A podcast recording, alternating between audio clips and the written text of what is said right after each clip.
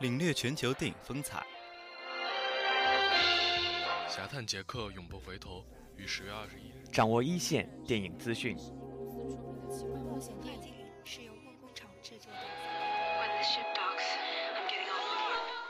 每周为您推荐最热电影。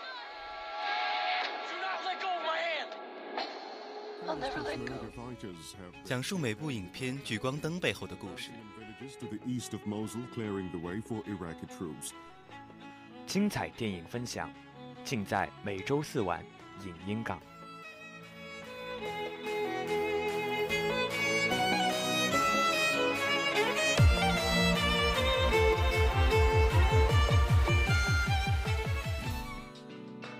享受电影，分享电影人生。这里是每周四晚的影音港，很高兴和你相约在 FM 八五点一华海之声无线广播电台。我是本期播音于粉，我是小安。一段音乐过后，进入先行电影资讯。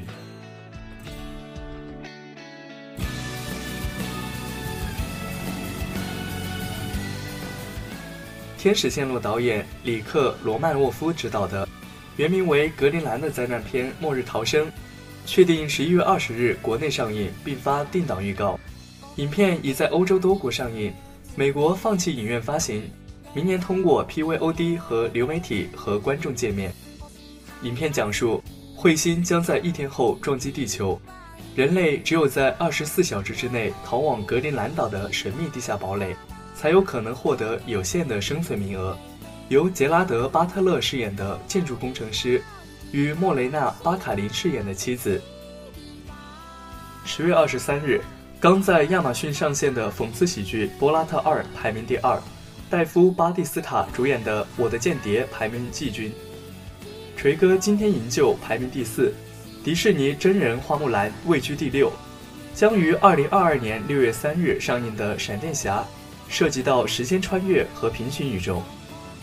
本·阿弗莱克和迈克尔·基顿。两版蝙蝠侠已经确定亮相，因此多个超人亮相这部电影也是合逻辑的。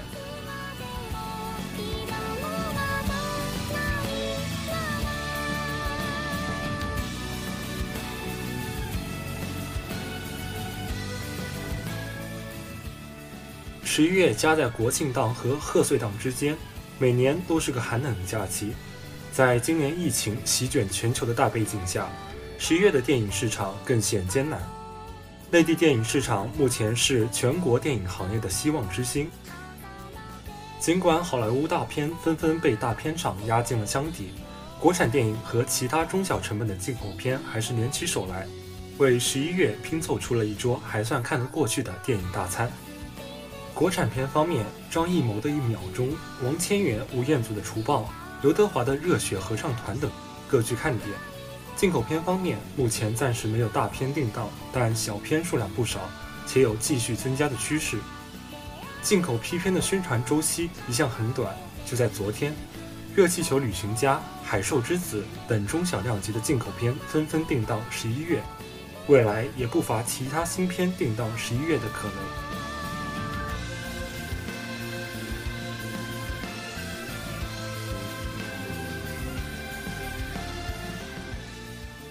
此外，杰拉德·巴特勒主演的动作片《末日逃生》确定十一月二十日上映，《疯狂原始人二》、皮克斯动画《心灵奇旅》都已确定引进。从目前的形势来看，这几部进口片也可能瞄准十一月或十二月的档期。若是这些影片最终都选在年底前上映，影迷们应该还是有机会在这个寒冷的初冬过得有滋有味。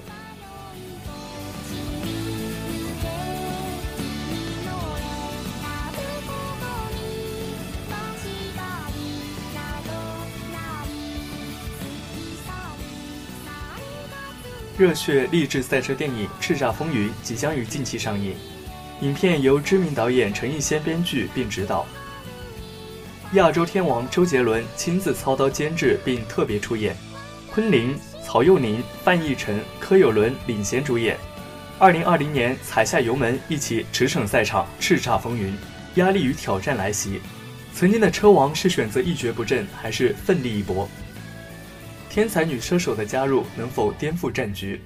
赛车模拟器宅男又能否最终逆风翻盘？三人临时组队站上最高领奖台的目标将不再遥不可及。赛车激情重燃，竞技精神狂笑。为了一个简单的梦想，即便再渺小，前路再艰难，也要努力坚持下去。对于当下的观众来说，电影《叱咤风云》无疑是一种励志与鼓舞。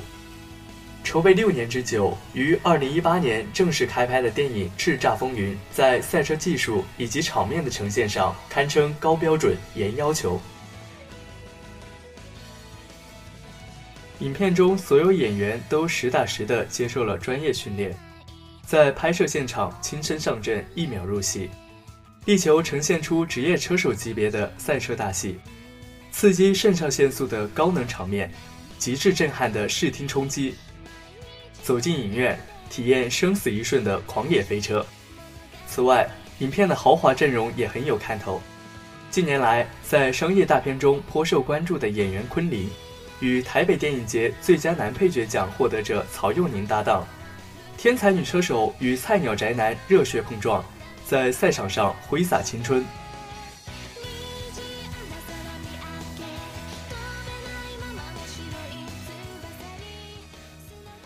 本周推荐，本周要推荐的电影是《数码宝贝大冒险：最后进化羁绊》。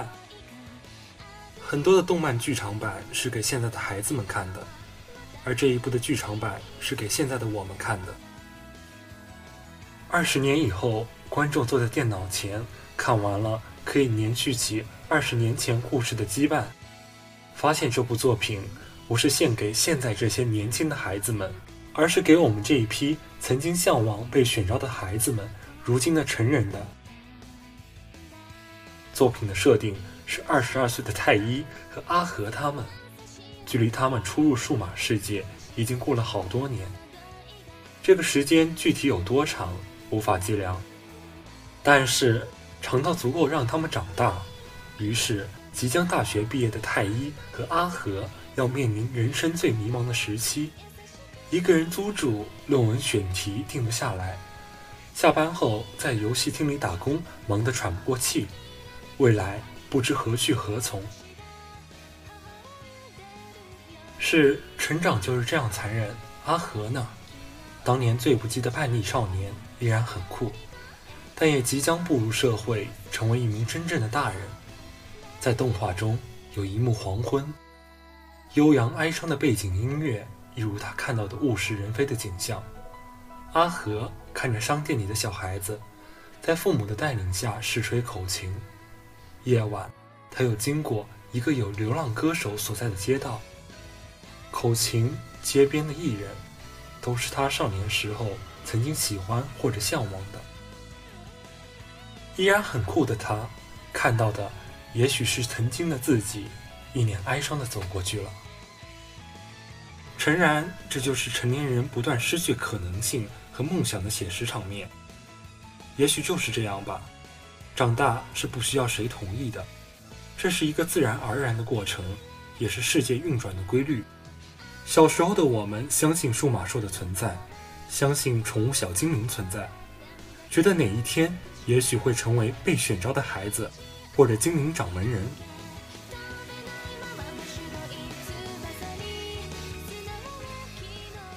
在这部剧场版中，导演有足够大的决心，最后让亚古兽和加布兽消失在了太一和阿和身边。这样一个结局，更让作品的成长主题深化。小时候的我们涉世未深，相信自己可以像动画片里的主角一样，可以靠自己的能力改变世界。然而，终于，我们也到了这一天，我们也长大了。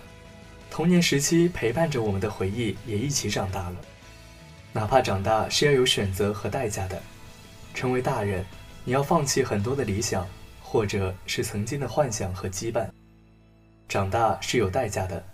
数码兽离开了，未来的他们只会是诸多不知名的路人当中的一个，哪怕曾经他们无数次的拯救世界。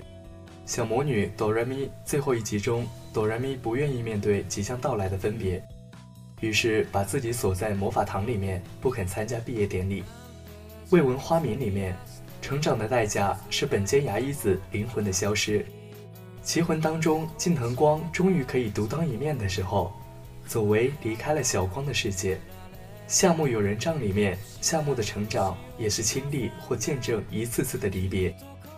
还有让我曾经几个月走不出哀伤情绪的秒速五厘米。成长的那一列电车，隔开了长大之后的原野桂树和小园明里。樱花树下的约定就像樱花一样散落了，樱花下落的速度是秒速五厘米，最终也一定是会落地的。这几年翻炒的动漫作品太多。《龙珠》《犬夜叉》《圣斗士》等都以各种各样的形式被翻炒。今年甚至连《水果篮子》《生肖奇缘》都制作了第二季。印象之中，它在本港台首播的时候，时间也差不多是《数码暴龙》播出的前后。可在看的时候，还是当年的心情吗？在我看来，《羁绊》跟这些旧作不同之处就在于，它以一个成年人的视角来建立了世界观。哪怕日后这部剧场版略显悲情的结尾被续作补回，作品透露的童年、少年时代理想和信念的消逝都足够震撼。真正打情怀牌的作品，应该是给当下的我们看的。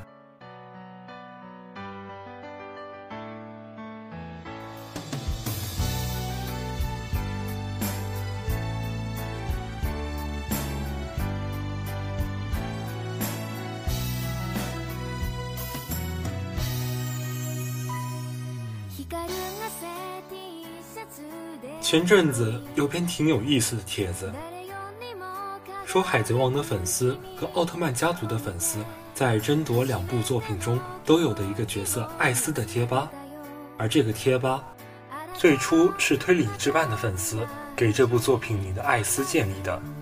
推理之绊这个名字在现在已经变得如此陌生，这就是迭代，一代又一代的后浪会让已经长大的前浪慢慢退出历史舞台。我们总说少年漫画中，我们的征途是星辰大海，没错的，那也只是属于少年们的征途。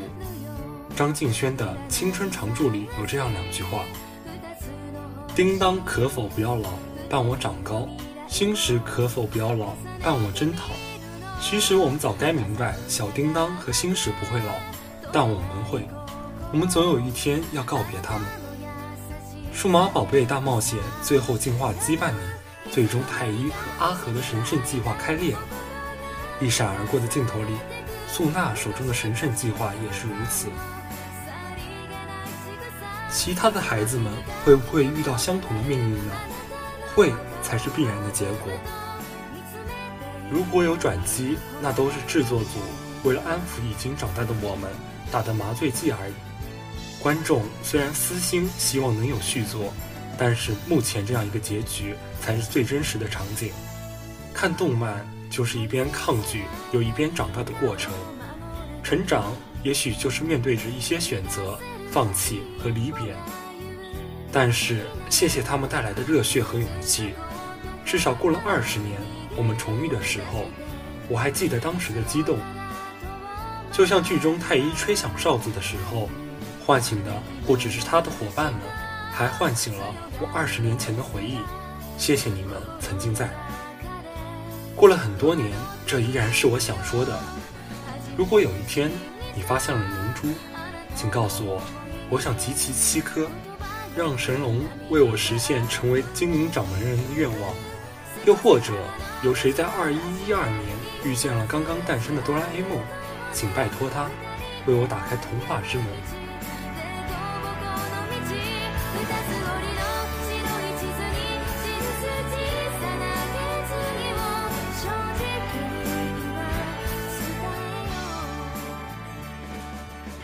光影故事，本周和大家分享的光影故事是电影《疯狂动物城》。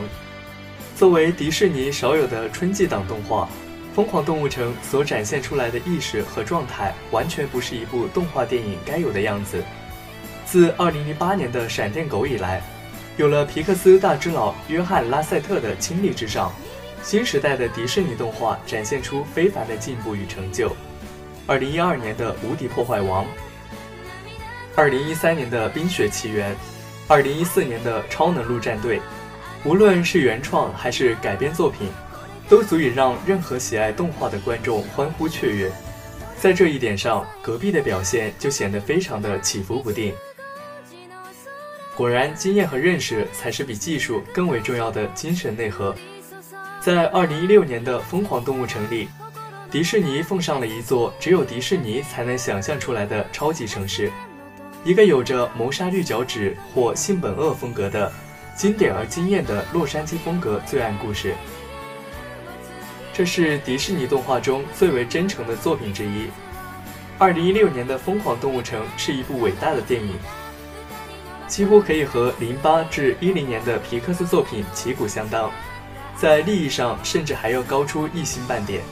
在当下动物主题的动画电影日渐式微和难以出新之时，迪士尼好好的上了一门课，不仅仅是技术和美工上，而且是在剧情上。和光照娱乐的《爱宠大揭秘》和索尼的《愤怒的小鸟》大电影身上挥之不去的恶搞精神不同。《疯狂动物城》继承了迪士尼的优良血统，从导演到编剧到制片到音效不一而足，而在此之上又有全新气象。《疯狂动物城》的剧本可以算是《狮子王》以来最扎实的动画剧本，即使全部角色都是毛茸茸到萌出血的各式哺乳动物，依然能够轻而易举地让你忘记这些角色不是人。在这部动画中。我们依稀可以见到小蚁雄兵、怪兽大学或多或少都曾讨论过的人生命题：理想与现实，努力等于成功。同时，又因为极具时代精神的新元素而散发出一股清新之风。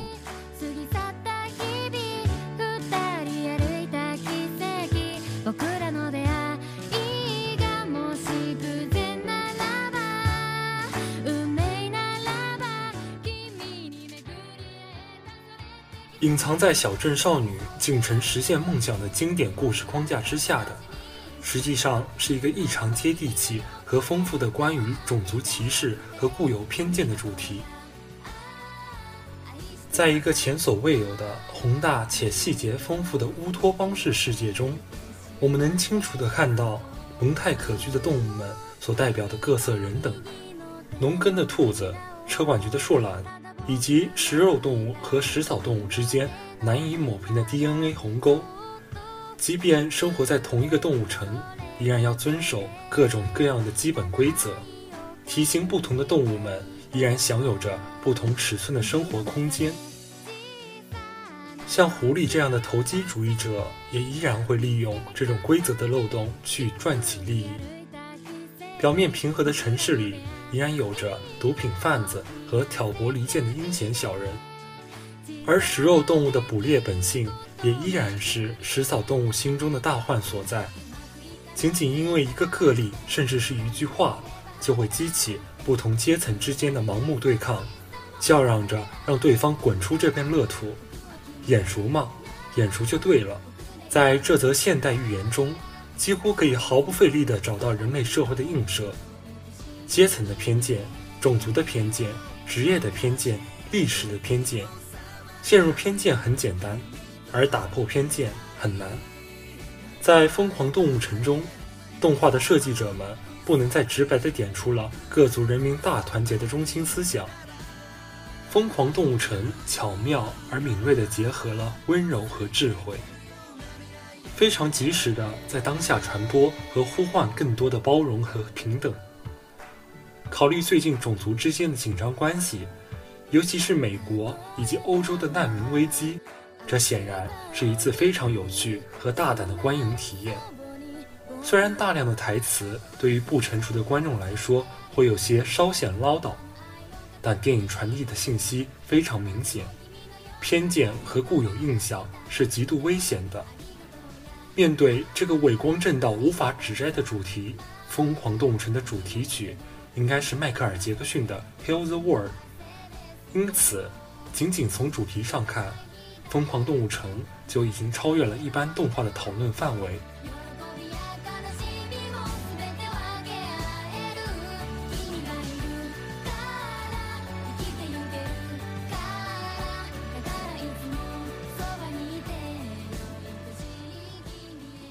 迪士尼在本片中献出了最巧妙的建筑设计和动物形象，用一只兔子和一只狐狸来代表人类的梦想与野心、才能和缺陷，创造了完美的隐喻。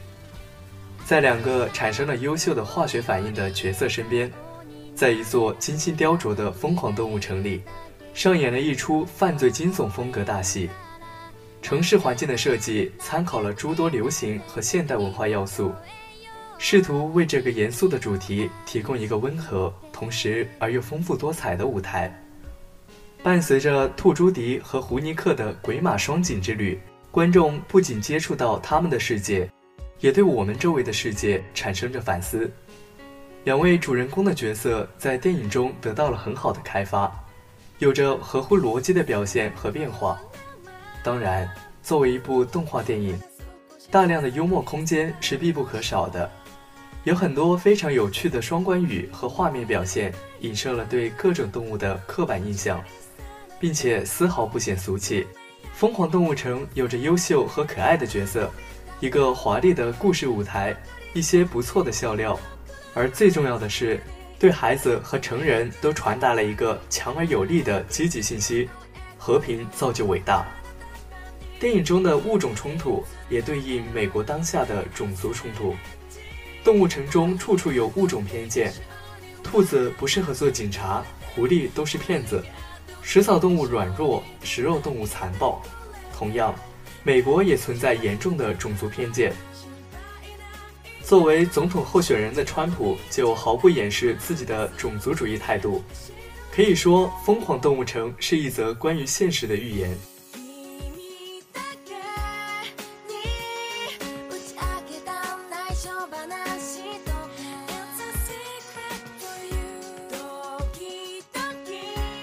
不落幕的影音，无终结的感动。这里影音港播音鱼粉小安，编导九零，宣传富贵花。节目的最后送上由化学工程学院刘雨欣同学点的《最向往的地方》作结。本期的影音港到这里就结束了，感谢收听，我们下期再会。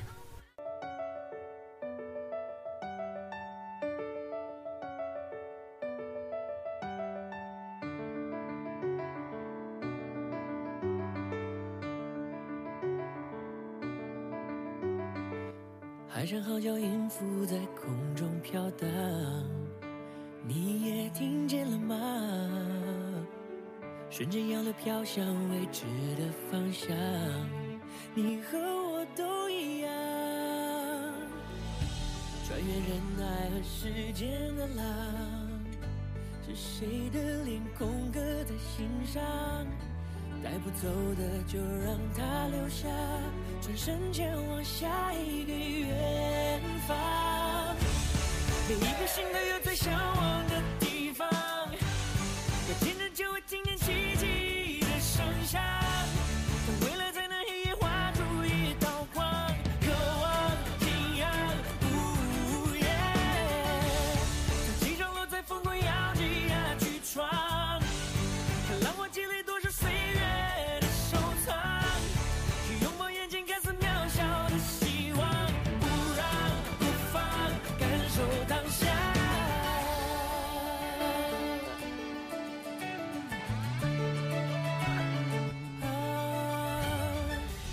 卸下一身负重不前的行囊，别再回头张望，往前走，下一个藏什么宝藏，最终会有解答。穿越人海和时间的浪，是谁的脸空刻在心上？带不走的就让它留下，转身前往新的航想。每一个心都有最向往